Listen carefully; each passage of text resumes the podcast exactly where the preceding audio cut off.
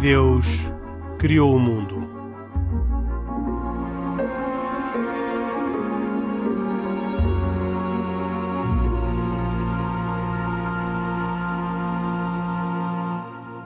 Boa noite, bem-vindos a mais uma edição de E Deus Criou o Mundo, de novo gravada na Brutéria, uma casa de cultura da Companhia de Jesus, bem no centro de Lisboa. E por isso não será de estranhar se ouvirem o rumor dos elétricos a passar ou uh, o toque dos sinos da Igreja de São Roque aqui ao lado. Temos connosco o Padre Manuel Cardoso, jesuíta, também desta comunidade que vive aqui na Brutéria.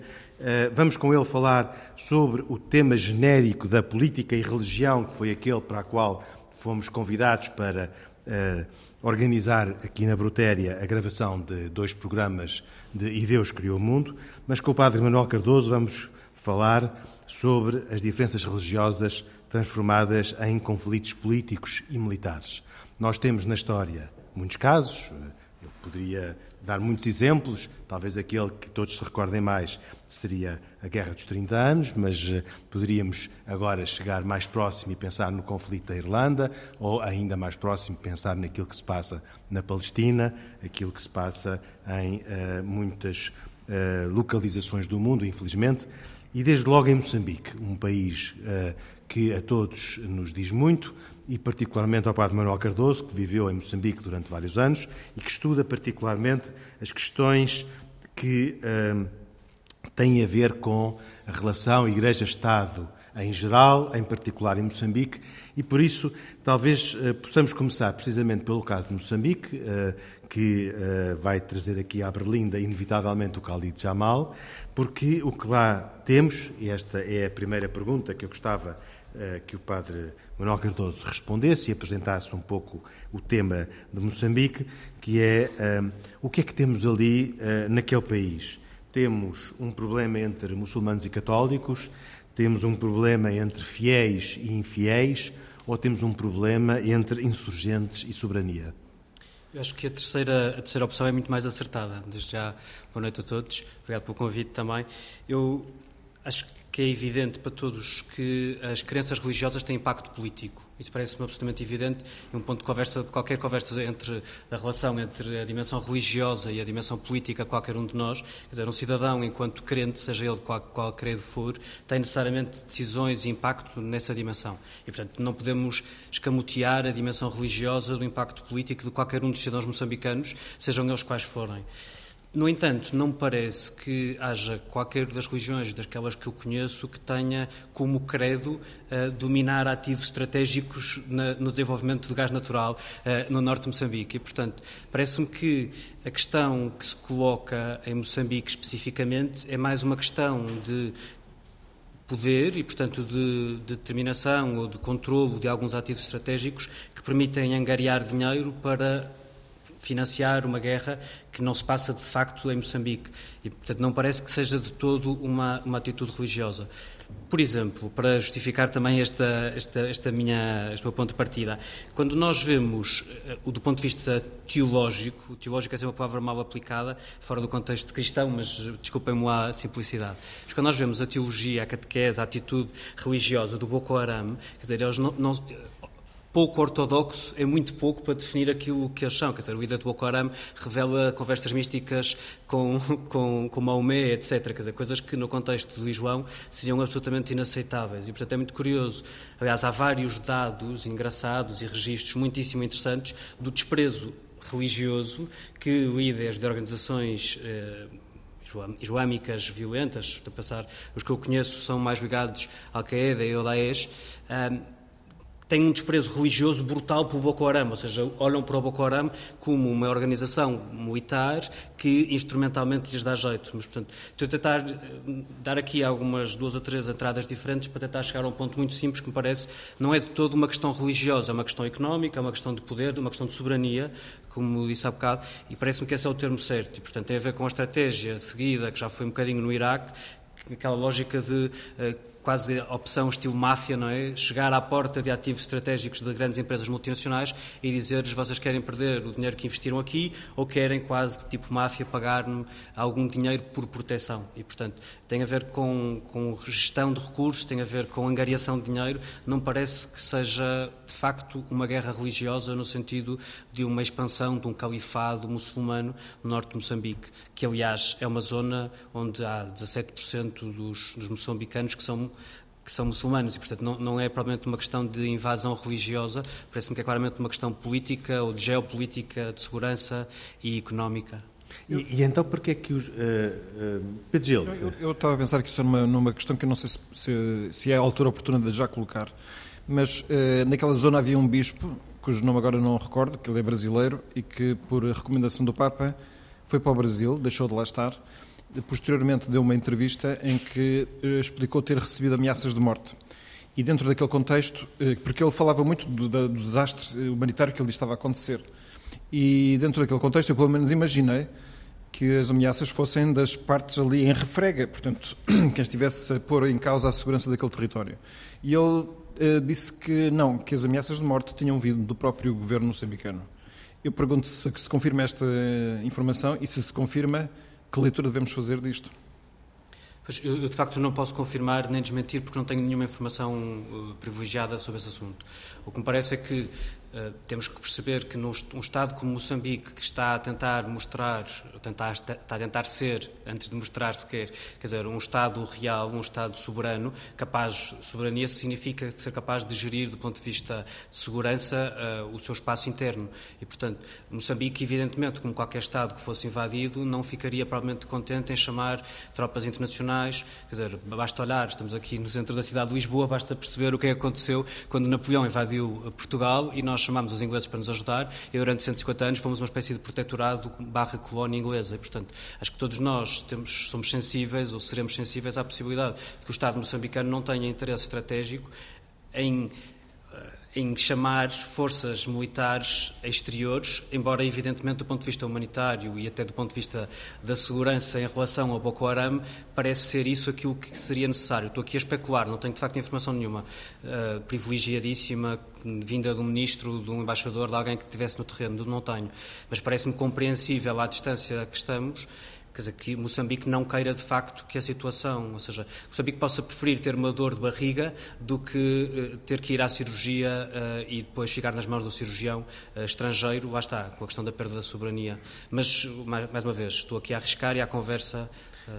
Voltando a, a, ao fim da, do comentário anterior, um, só para um, perguntar o seguinte: um, esta hum, expressão islâmica dessa insurgência uh, deve-se a quê? Porque é que, uh, pelo que eu percebo daquilo que disse o padre uh, Manuel Cardoso, aquilo que eu imagino que o Khalid Jamal vai dizer a seguir, um, o que está ali em causa é basicamente um grupo de terroristas e de bandidos e de mafiosos, para usar a expressão. E a pergunta que lhe faço assim e depois ao Khalid Jamal é esta: porquê é que esses bandidos, criminosos, mafiosos se mascaram uh, ou se invocam como muçulmanos? Isso é, isso é uma pergunta difícil, não, não é nada uma pergunta simples e, portanto, qualquer resposta simples do género há um só fator que é evidente e é este e, e está resolvido, um, seria evidentemente, quer dizer, não, não, digo que seria mentirosa porque não seria com intenção, mas portanto, acho, acho que temos que ter cuidado quando damos este passo para de, de perceber que pode haver aqui diferentes, uh, uma complexidade de fatores. Por exemplo, pegando no caso, no caso europeu, é curioso, se calhar por aqui um caso uh, todos, que todos conhecemos, 2016, em França, uh, de um senhor chamado Larossi Abala, uh, que talvez se lembrem, era um cidadão francês, acordou de manhã, mudou a sua, a sua, a sua pertença política ao Estado Islâmico e durante a tarde entrou em casa de dois polícias e matou os dois polícias, não por serem aquelas duas pessoas especificamente, este casal, mas especificamente por serem uh, polícias do Estado francês. Portanto, porque é, que, porque é que alguém que pode até pertencer a um Estado, uh, a pertença ao Estado moçambicano é se calhar mais fácil de explicar porque é mais uh, tenue do que a pertença ao Estado francês, de um cidadão francês, evidentemente. Mas é, é curioso nós podemos perceber porque é que alguém pode sentir-se capaz de mudar de uh, comunidade política. Um, e eu acho que tem a ver com isso, ou seja, o facto de eu estar a usar a expressão comunidade política, não de uma comunidade política para uma, uma comunidade religiosa, acho que tem a ver com isso, tem a ver com não a pertença a uma comunidade, ao, ao que, no fundo é formado apesar de Ijoão significar comunidade, quer dizer, e ter uma lógica de comunidade única, é na prática constituído por várias comunidades. Acho que a questão aqui tem a ver com a pertença a uma comunidade chamada Estado moçambicano ou a pertença a uma comunidade chamada Boko Haram, uh, e não necessariamente a pertença a Igreja Católica ou uma outra ou uma outra qualquer comunidade religiosa que esteja presente no interior do estado no, do território do estado moçambicano e uma pertença comunitária. Eu tenho tendência daquilo que vou lendo e vou pensando um bocado à volta disto deste tema a tentar sempre retirar a carga da dimensão religiosa e tratar isto como um problema político porque me parece que é mais um problema político do que um problema de pertença religiosa porque da mesma forma que há católicos que cometeram atentados em nome uh, da sua fé, que há, ou cristãos pelo menos, uh, que há muçulmanos, que há, quer dizer, que há também muitas, muitos grupos ideologicamente seculares que tenham atentados, inclusive atentados suicidas. Quer dizer, tratarmos isto como um problema exclusivamente religioso parece-me menos, menos pertinente. Posso, posso fazer uma pergunta? Uh, falou no Boko Haram. O Boko Haram é, uma, é um grupo terrorista que, eh, neste caso, de Moçambique, se calhar não é tão marcadamente um grupo de terrorista, terrorista visando determinado alvo, determinado público, mas se recordar, o Boko Haram na Nigéria, começa na Nigéria, e na Nigéria os atentados todos que eles fizeram foram todos visando as comunidades cristãs. Essa que é a questão fundamental, é percebermos se, penso eu, penso eu que. O Isaac antecipa a pergunta que eu ia fazer. Pronto, eh, se há alguma motivação religiosa ou não para estes atentados na, na, eh, em Moçambique. Porque o que está a acontecer em Cabo Delgado é uma coisa abominável, quer dizer, é, não, não, eh, sejam, sejam, sejam cristãos, sejam judeus, sejam. Agora, é importante percebermos esta motivação, que se existe esta motivação, porque na Nigéria existia claramente. Sim, apesar das, da, da, realidade de ser a diferente. no é? Egito. É? Aquilo que acontece na Nigéria é diferente daquilo que acontece em Cabo Delgado, não é? Uh, mas o, o, o, grupo que está por trás continua a ser o mesmo. Sim, e o grupo que está à frente também, se calhar, é o mesmo. Ou seja, uh, é porque a questão, eu, percebo a questão do atacam comunidades cristãs, mas também é preciso olhar para o cenário da Nigéria e perceber que tipo de organização social, política, que tipo de peso têm essas comunidades. Ou seja, não, não, não eu acho que devemos ser prudentes no estabelecimento do nexo entre uh, esta pessoa que pertence a esta comunidade religiosa está a atacar aquela pessoa daquela comunidade religiosa exatamente porque eu, porque um pertence a uma comunidade e o outro pertence à outra. E hum, na Nigéria, do pouco que eu conheço, quer dizer, é complexo, bem, em Moçambique também, também é bastante complexo, porque eu não, não tenho percepção de que em Moçambique haja um ataque a comunidades cristãs ou muçulmanas de forma diferenciada. É, é, a impressão que eu tenho, a impressão que eu tenho é que, quer dizer, basicamente Aquilo em Moçambique houve, vários, vários níveis. Não é? Primeira, primeira vez eles começam a assustar, o, eh, os vídeos e imagens que circularam foi que basicamente as forças de segurança moçambicanas foram largando para trás material bélico eh, que foram, foi sendo abandonado, foi sendo recuperado pelas forças que iam ocupando e, portanto, houve ali uma espécie de eh, recuo consentido que, que gerou uma espécie de bola de neve que foi aumentando e crescendo em impacto. Uh, mas, mas, sim, quer dizer, teríamos, teríamos que ver casos mais específicos, se calhar, para poder. Uh, não, não, saberia responder melhor, desculpe. Uh, Khalid Jamal, uh, o Khalid já várias vezes que nos tem dito que se fossem verdadeiros muçulmanos não se comportavam desta, desta forma, mas na verdade. Menos é a minha crença. Essa é a sua convicção. Mas na verdade.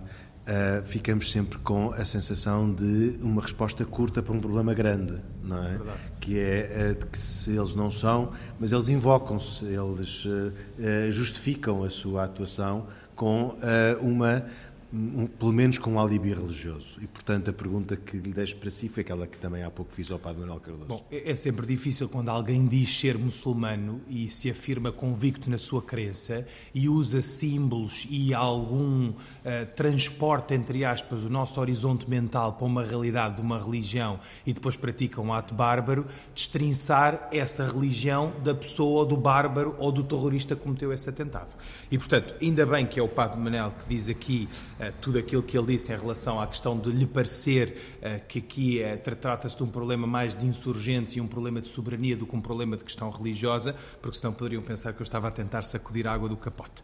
Para responder à questão do Henrique, há aqui, duas, há aqui dois, dois, dois aspectos que me parecem muito importantes. Primeiro, uh, o Henrique diz, mas porquê o Islão e não outra religião? Uh, e é uma pergunta legítima, e há aqui duas questões que se calhar têm que ser uh, repensadas no universo dos líderes islâmicos e até na própria religião islâmica. Primeiro, há uma certa timidez dos líderes islâmicos, e isto existe porquê? Essencialmente porque há uma ausência tipo de autoridade. Timidez. Um tipo de timidez que um, critica, mas não critica tão severamente quanto devia criticar. Ou não se distancia tanto. Porquê? Porque também tem medo. Aliás, essa, essa, é a crítica feita frequentemente é a, a, ao Islão e às várias comunidades islâmicas, é de não uh, tornarem uh, explícita uma crítica publicamente, publicamente uma crítica. porque vêm-se a suceder os atentados, precisamente, e, e isso Nigéria, acontece porque e nós não vemos condenações por parte e isso acontece porque em, em Moçambique é, o caso é distinto porque em Moçambique as vítimas são também muçulmanos. Eu até diria que se calhar são maioritariamente comunidades islâmicas do que os restantes. Na Nigéria não é assim. E na Nigéria, às vezes é, é cómodo pensar. Para já é cómodo atacar o Islão porque não há nenhuma autoridade, não há bispos, não há nada. Na Nigéria são cristãos, mas é cómodo pensar, Isaac, é cómodo pensar intelectualmente que se ataca cristãos porque eles são muçulmanos. Mas atenção a uma coisa, nós estamos a, com uma, com, estamos a lidar com uma realidade altamente complexa e muito bem pensada. O Boko Haram não é um grupo ingênuo ou um grupo que não pensa muito bem e não articula muito bem as suas ações. Vou-lhes dar dois exemplos disto. Primeiro, atacam alvos católicos para quê? Para criar uma guerra com uma falsa capa religiosa, que na realidade muito mais é do que uma guerra religiosa. Segundo aspecto, o Boko Haram escolheu para seu símbolo um selo que era o selo da profecia do profeta Muhammad. E, portanto, isto fere e ofende qualquer muçulmano, porque o símbolo escolhido por eles, uma bandeira preta, depois há todo um conjunto de aspectos com uma carga emocional e simbólica muito grande. Uma bandeira preta, que é pesada, não é? Reparo, os muçulmanos, eh, no tempo em que, em que travaram batalhas em nome, seja de uma islamização, seja de um, numa autodefesa, empunhavam uma bandeira branca, porque branca é o símbolo da paz. E, portanto, estes senhores empunham uma bandeira preta. Portanto, Começa logo por aí. Depois há outro aspecto que me parece interessante. Portanto, eu diria que era cómodo e fácil abarcar ou, de certa forma, instrumentalizar o Islão por duas razões. Por um lado, porque não há nenhuma autoridade sumamente tida como universalmente aceito como um Papa Islâmico que venha apontar o dedo e censurar publicamente e dizer estes senhores não são muçulmanos, e porque também é difícil de o dizer publicamente, até os líderes religiosos, os imãs têm essa dificuldade, não é? Porque fazem um raciocínio de auto, eh, enfim, eh, de certa forma, autorreflexão e, e não, não se revestem dessa legitimidade. E em segundo lugar, porque de facto eh, as pessoas também têm medo de afirmar isso. Porquê? Porque eu, Khalid Jamal, muçulmano, vier dizer, se fosse moçambicano, líder de uma comunidade islâmica em Moçambique, e viesse dizer o Boko Haram não são muçulmanos, estes senhores merecem eh, todos uma pena de morte ou merecem um inferno, vá lá, para, para usar um universo religioso. Se calhar levava eu eh, uma ripada ou uma consequência por conta daquilo que vim dizer a público. Prova provavelmente sim, mas eu pergunto, e a comunidade muçulmana de Lisboa, que é meio, tradicionalmente e fundacionalmente constituída por muçulmanos que vieram de Moçambique, o que é que disse ao longo deste tempo sobre aquilo que se passa em Moçambique, terra de muitos daqueles que vieram, ou das famílias daqueles que hoje pertencem à comunidade muçulmana? Houve, provavelmente, houve pronunciamentos por parte dos líderes da comunidade que não passaram talvez na comunicação social, mas eu não tenho noção de que tenha oh, Henrique, havido houve, houve pronunciamentos. Uma censura pública notória no seio da comunidade. Se perguntar, enfim, fizer uma espécie de vox pop à maior parte dos, dos, associados da nossa comunidade islâmica em Portugal, como disse bem, tem uma herança civilizacional, cultural que vieram de Moçambique, das ex-colónias, ou ex-províncias, vá para usar um termo mais politicamente correto. Um, repare, um, todas elas censuram, mas todas elas não se querem muito envolver com o tema, porque como o tema é periclitante, como é político, como pode envolver consequências, a esmagadora maioria das pessoas com quem eu converso alinham na censura, mas não o fazem publicamente, porque têm receio. Porque dizem, nós não queremos meter-nos num assunto que não é nosso, que está lá longe, é que está no norte de Moçambique. É que têm receio estando lá longe no norte de Moçambique? Pois é, é uma boa pergunta. Aliás, eu, eu acho que uh, devia-se estimular e, de certa forma, uh, incitar quase a que pessoas com alguma responsabilidade política, com alguma liderança informal nas comunidades, via ser público dizer que estas pessoas nada têm a ver com o Islão. Há aqui um aspecto, Henrique, também que é importante de realçar. O Islão, como sabe, enfim, é, é uma, é uma, é uma realidade eh, multidiversa, não é? Do ponto de vista cultural, do ponto de vista orientacional, há sunitas, há xiitas. Dentro dos sunitas e xiitas também há quatro escolas, no caso dos sunitas, e dentro dos xiitas são dezenas. E, portanto, é uma realidade difícil, muitas vezes, de, de, de medir, digamos assim. E há aqui um aspecto importante. O Islão moçambicano é um Islão altamente tribal, como acontece na Guiné. Ou seja, não se pode olhar para a comunidade islâmica em Moçambique e dizer assim, estes senhores são todos iguais. Muito pelo contrário.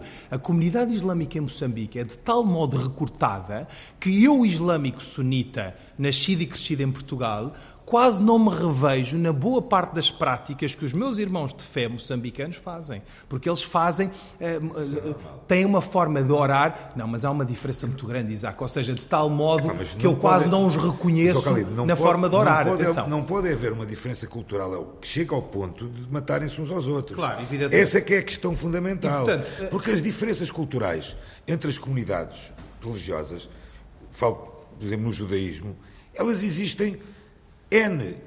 Mas isso não, isso, não implica que aquelas pessoas tenham que andar à paulada todas umas com as outras. Claro, evidentemente. E, portanto, uh, falávamos dos mínimos uh, olímpicos, esta questão é importante. Seja, Agora, só para terminar, dizer uma coisa, Henrique, que é, eu acho que também há aqui um aproveitamento de um certo vazio, seja religioso, ou seja, de liderança religiosa, seja de liderança política. Porque há aqui uma coisa muito importante, que é um argumento que eu não queria explorar muito, que é o Estado moçambicano nunca olhou muito para aquela zona durante muitos tempos. E agora, quando vê que tem riqueza, é que se preocupa com essa realidade. Isso também, eh, no comentário, está uma crítica à Igreja Católica que deixa o espaço liberto. Disse que não havia uma uma falta de presença da Não, é, é, mais uma autocrítica aos muçulmanos okay. que não lideram, mas eventualmente, enfim, eu não conheço tão bem a realidade que possa dizer que a Igreja Católica Padre não domina. Acho, tinha... acho, que o Bispo é, é notável, mas não sei. Fazendo aqui um paralelismo com a Igreja Católica, é curioso pensar. Aquela que muitas vezes chamamos o problema teológico-político, ou seja, como é que no contexto europeu a Igreja Católica, que é uma igreja.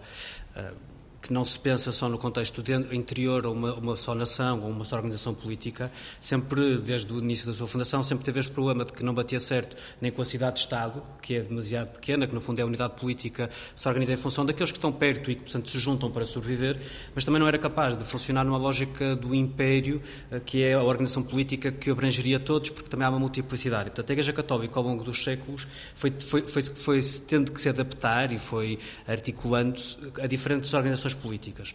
E, portanto, a questão. Desculpa o paralelismo, mas quer dizer, acho que também há um, há um certo problema teológico-político do Islão, exatamente por aquilo que estava, estava a dizer ainda agora. Porque é, quer dizer, de alguma forma, por exemplo, o caso francês é paradigmático. Em França é o Estado francês que tenta organizar uma espécie de órgão superior do Islão dos irmãos. Em, do, dos irmãos. E é, é, curioso quando vemos um Estado, que à partida se calhar até dos que se diz mais laico, a tentar organizar uh, as comunidades. Não, pá, desculpa, quase a pôr, a, a foi, a alheia, não foi, é? foi, desculpe, interrompê-lo, foi não, não quase, entre aspas, obrigado a fazê-lo, porque tinha, se não tem uma guerra civil dentro do próprio país. Repare, a França. Eu não sei se o objetivo é esse, oh, oh, eu acho oh, que o objetivo ali, França, eventualmente, e que foi, foi arguído, França, foi prevenir eventual, eventual uh, proliferação de uma mensagem pouco pacífica ou mais tendencialmente radical no seio das comunidades eh, religiosas, não, está a tentar, está a tentar ter esse, eh, esse controle de algo que perdeu completamente. Mas o problema, o problema não é perdeu esse, completamente. O problema, e nós discutimos Essa isso, é, é a questão. É que se abre uma caixa de Pandora. Eu, eu já porque agora se começa a regular as comunidades caixa, religiosas. Abre-se uma caixa... Eu, eu, eu já agora é aproveito a presença... Não, é? mas é verdade, oh, padre, padre, desculpe. Deixe-me só pôr aqui um ponto de ordem, que ao Padre Manuel Cardoso, que além de mais é um especialista sobre a realidade francesa, onde estudou oh, durante muitos anos. Olha, então é, que nos, nos, ajuda a perceber. Uh, agora passamos de Moçambique para a Europa, onde uh, temos uma realidade para, para, a Europa e particularmente para, para a França, uh, para percebermos o que é que também se está a passar, porque também ali Uh, dizem alguns, alguns analistas, alguns talvez mais pessimistas, que está em ebulição uma, um futuro conflito religioso, cultural, civilizacional entre a, a, tradicional França, que alguns dizem que já não existe ou que vai estar condenada a desaparecer, e uma nova França muçulmana, uh, laica, uh, sem, sem referências religiosas. Um... Eu acho que eu, eu, uh, sendo o tópico da nossa conversa, a relação entre uh, as instâncias que gerem a comunidade política e as instâncias que gerem a comunidade religiosa. O caso, o caso francês é curioso por isso, porque dizer, uh, é, é, é, são as instâncias do Estado francês, são as instâncias políticas que, que forçam a, as diferentes comunidades ligadas a, islâmicas a juntarem-se, de alguma forma, em busca de um interlocutor que não tenham. Portanto, é fácil para o, o primeiro-ministro francês ou para o ministro da pasta, por acaso há uma pasta dos cultos, uh, que chamar o, o presidente da Conferência Episcopal Olha, eh, logo aí é uma coisa boa ver a pasta dos cultos.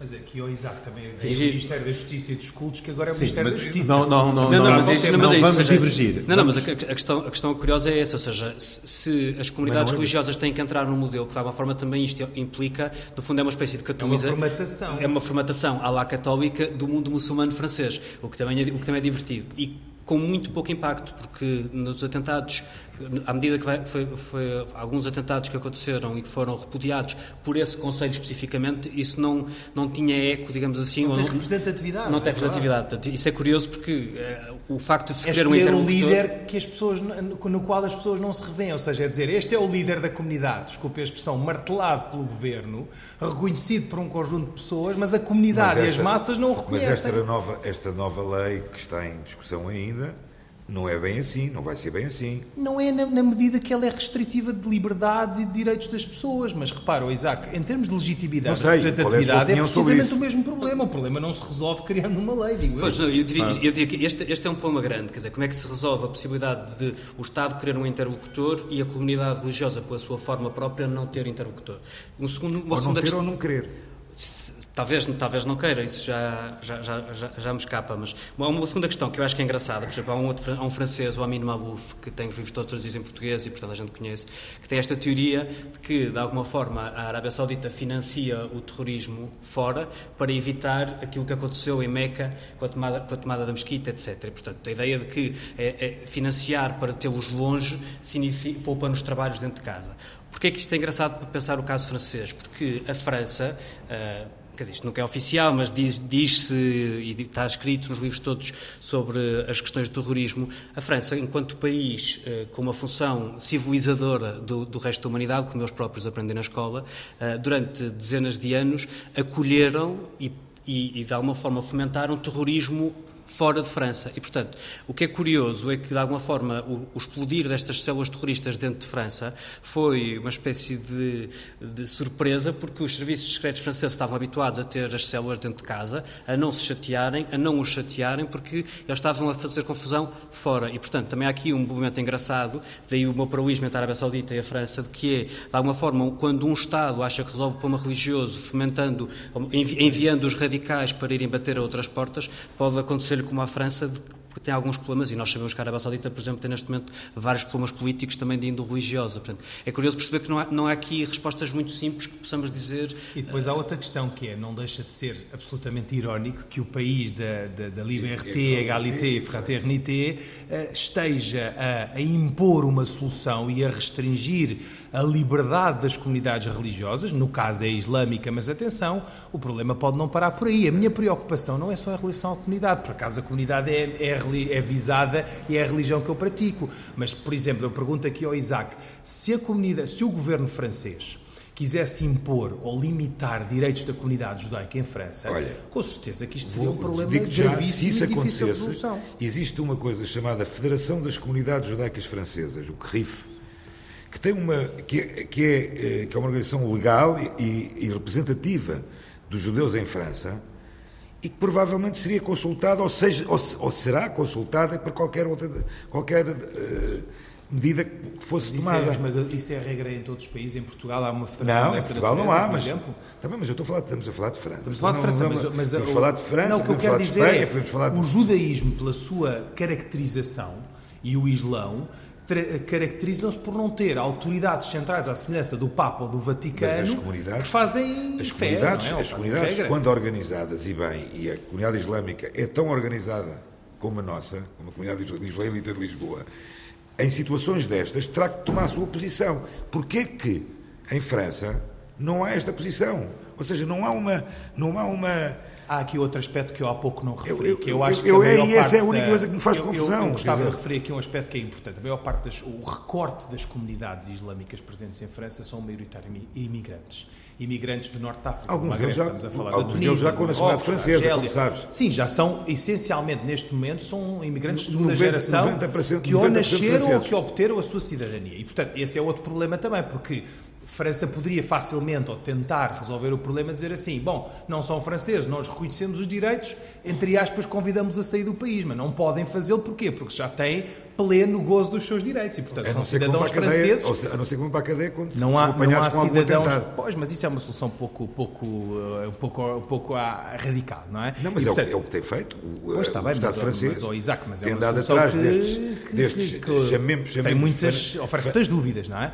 Agora, o problema é este: não há cidadãos de primeira nem de segunda franceses. Mas, mas, mas, mas, a França organizou, não especificamente para esses, mas para todos os seus cidadãos, organizou uma, uma espécie de sistema ju, uh, jurídico paralelo, com procuradores especiais, com oh. advogados especiais e com, e com juízes especiais, só para tratar casos de pessoas, que é um caso absolutamente fabuloso do ponto de vista teórico, que é aqueles que ainda não fizeram nenhum crime, mas dizem que ou, ou poderão vir a fazer. Ou, ou, poderão vir a fazer. Portanto, isto, nós já vimos isto muito na literatura ou no cinema, mas é, é curioso, portanto, nós, enquanto que em Guantánamo, quer dizer, cada um dos, Inglaterra, os Estados Unidos e a França resolveram de forma juridicamente muito diferente o, o tratamento do terrorismo ou das ameaças de terrorismo.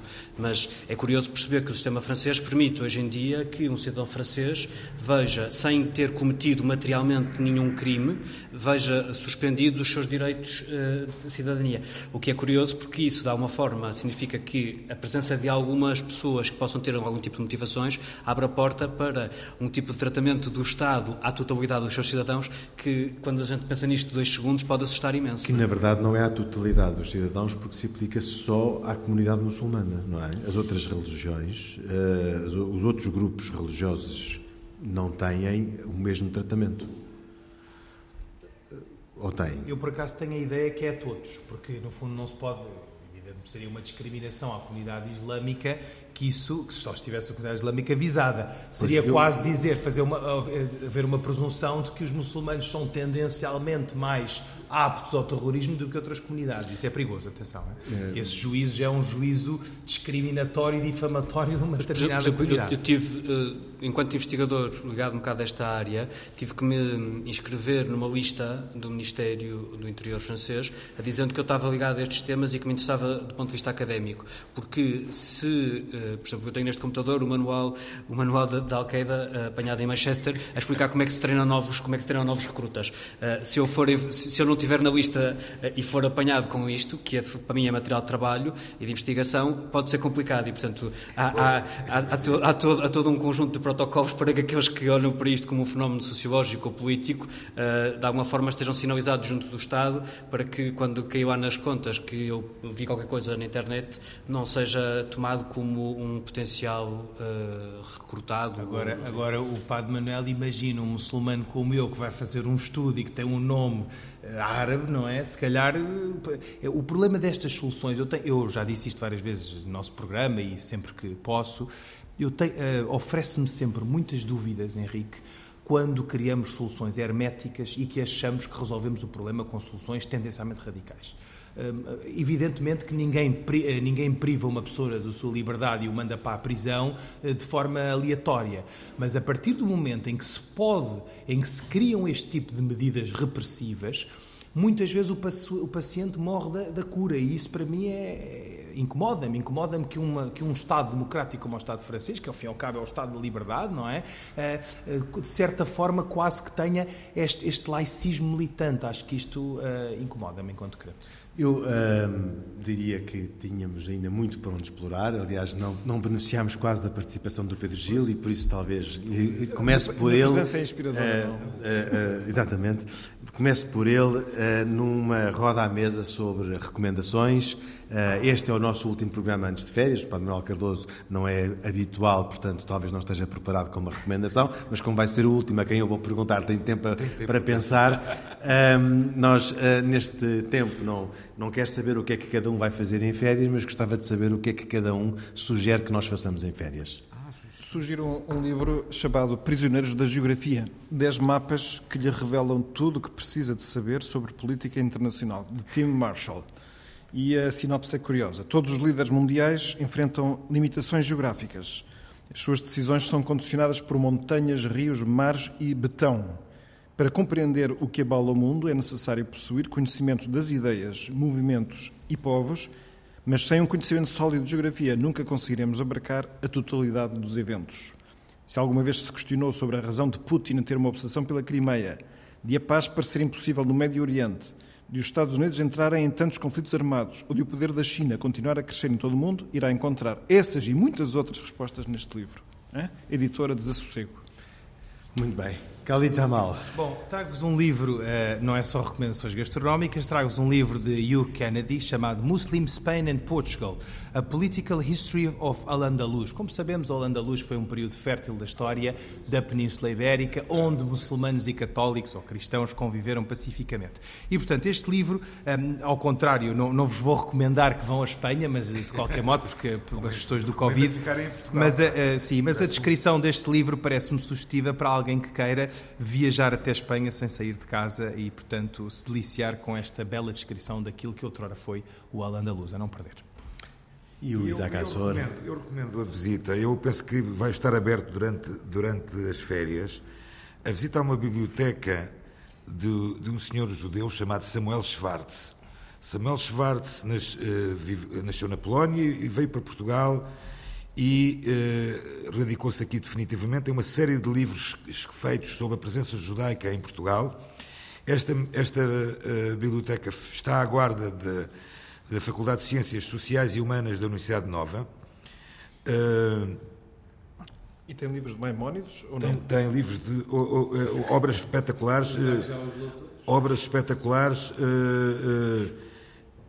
particularmente, só a curiosidade, Samuel Schwartz foi é era um engenheiro de Minas que veio para Portugal em 1929 e foi ele que descobriu, por um acaso, uh, que era um depósito de lixo, a sinagoga existente em Tomar, que é uma sinagoga do século XIV, ela estava completamente uh, abandonada e deixada ao, ao total abandono, e ele foi a primeira pessoa que fez a aquisição daquele espaço para depois eh, ser cedido ao, ao, ao, Estado português, portanto é um património nacional hoje. E hoje é um belíssimo sítio para visitar. E é uma sinagoga lindíssima, também é uma, recomendação que faço, visitarem o Museu Abraão Zacuto da Sinagoga de Tomar, que é. acho que é eh, uma obra fantástica, estão obras fantásticas expostas e depois das obras, principalmente que a Câmara Municipal fez, eh, merece uma visita a Tomar. Acompanhe. E ao mesmo tempo, já agora, visitem também o Convento dos Templários,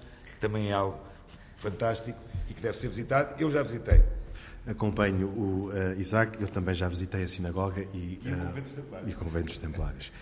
Padre Manuel Cardoso, quer dar também uma sugestão de, Bem, para estas férias? Não, tendo vindo preparado, não tenho pudor nenhum em sugerir que venham a Brutéria, a revista Brutéria que acho que é uma ótima sugestão. E se calhar aqui a propósito das nossas conversas há um, número há um artigo engraçado neste número de julho chamado Os Jogos Olímpicos na Bíblia, sobre a recepção do, do desporto nos Jogos Olímpicos, não os da era moderna, mas os originais gregos, no contexto bíblico, que é um texto do Marc Rastoin, que de alguma forma compara um bocado os textos de Paulo sobre o desporto com os de Séneca uh, e um outro autor também grego, cujo nome neste momento me escapa, uh, porque só me lembro em francês, mas sim.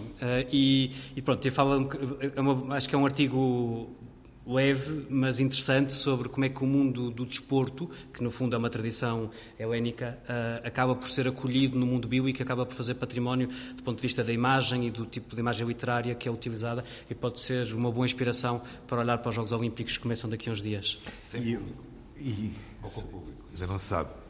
Sem não sabe.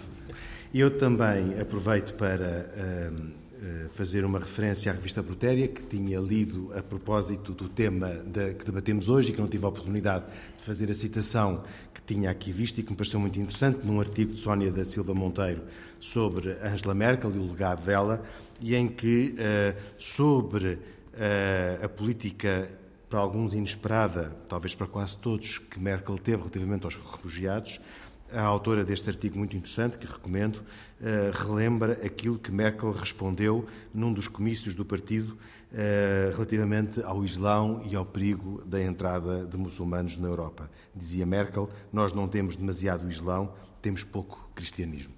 Uh, Pareceu-me uma, uma, uh, um comentário muito a propósito uh, sobre uh, os medos e as políticas securistas que hoje em dia temos na Europa e, e, também em Portugal. Estamos a terminar, eu também faço uma recomendação para férias, que é não faça nada e a seguir descanse e aí estaremos juntos. Nós voltamos em setembro, vamos interromper durante o mês de agosto as emissões eh, de E Deus Criou o Mundo. Agradeço de novo à Brutéria ter-nos convidado para virmos até ao Chiado fazer estes dois programas. Este é o segundo programa de uma série de dois sobre política e religião. Se perdeu o outro, podem encontrá-lo em rtp.pt e ouvi-lo. Agradecemos ao Padre Francisco Mota que nos convidou, agradecemos ao Padre Manuel Cardoso que esteve hoje conosco nós todos, eh, desde logo o um, ehm, Carlos Quevedo, autor desta, do conceito deste programa e produtor, eu próprio, que o modero, Henrique Mota, e cada um, Pedro Gil, católico, Khalid Jamal, muçulmano e Isaac Assor, judeu. Saudamos todos, despedimos-nos até setembro, voltaremos depois das férias e desejamos a todos boas férias. Até setembro, se Deus quiser. Boa noite.